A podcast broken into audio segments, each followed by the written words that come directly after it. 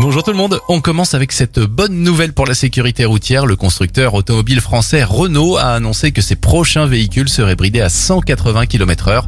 L'objectif, sauver des vies, la vitesse représentant plus d'un tiers des accidents mortels. Bonne nouvelle pour la planète et aussi pour les temps d'attente en caisse, c'est officiel, le bon vieux ticket de caisse va disparaître dans les supermarchés. À compter de 2023, pour avoir un justificatif de paiement, il faudra le réclamer. Il ne sera plus donné automatiquement.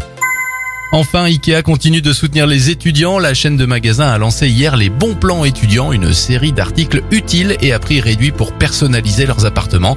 Pour découvrir l'ensemble des articles, direction le site internet de la marque.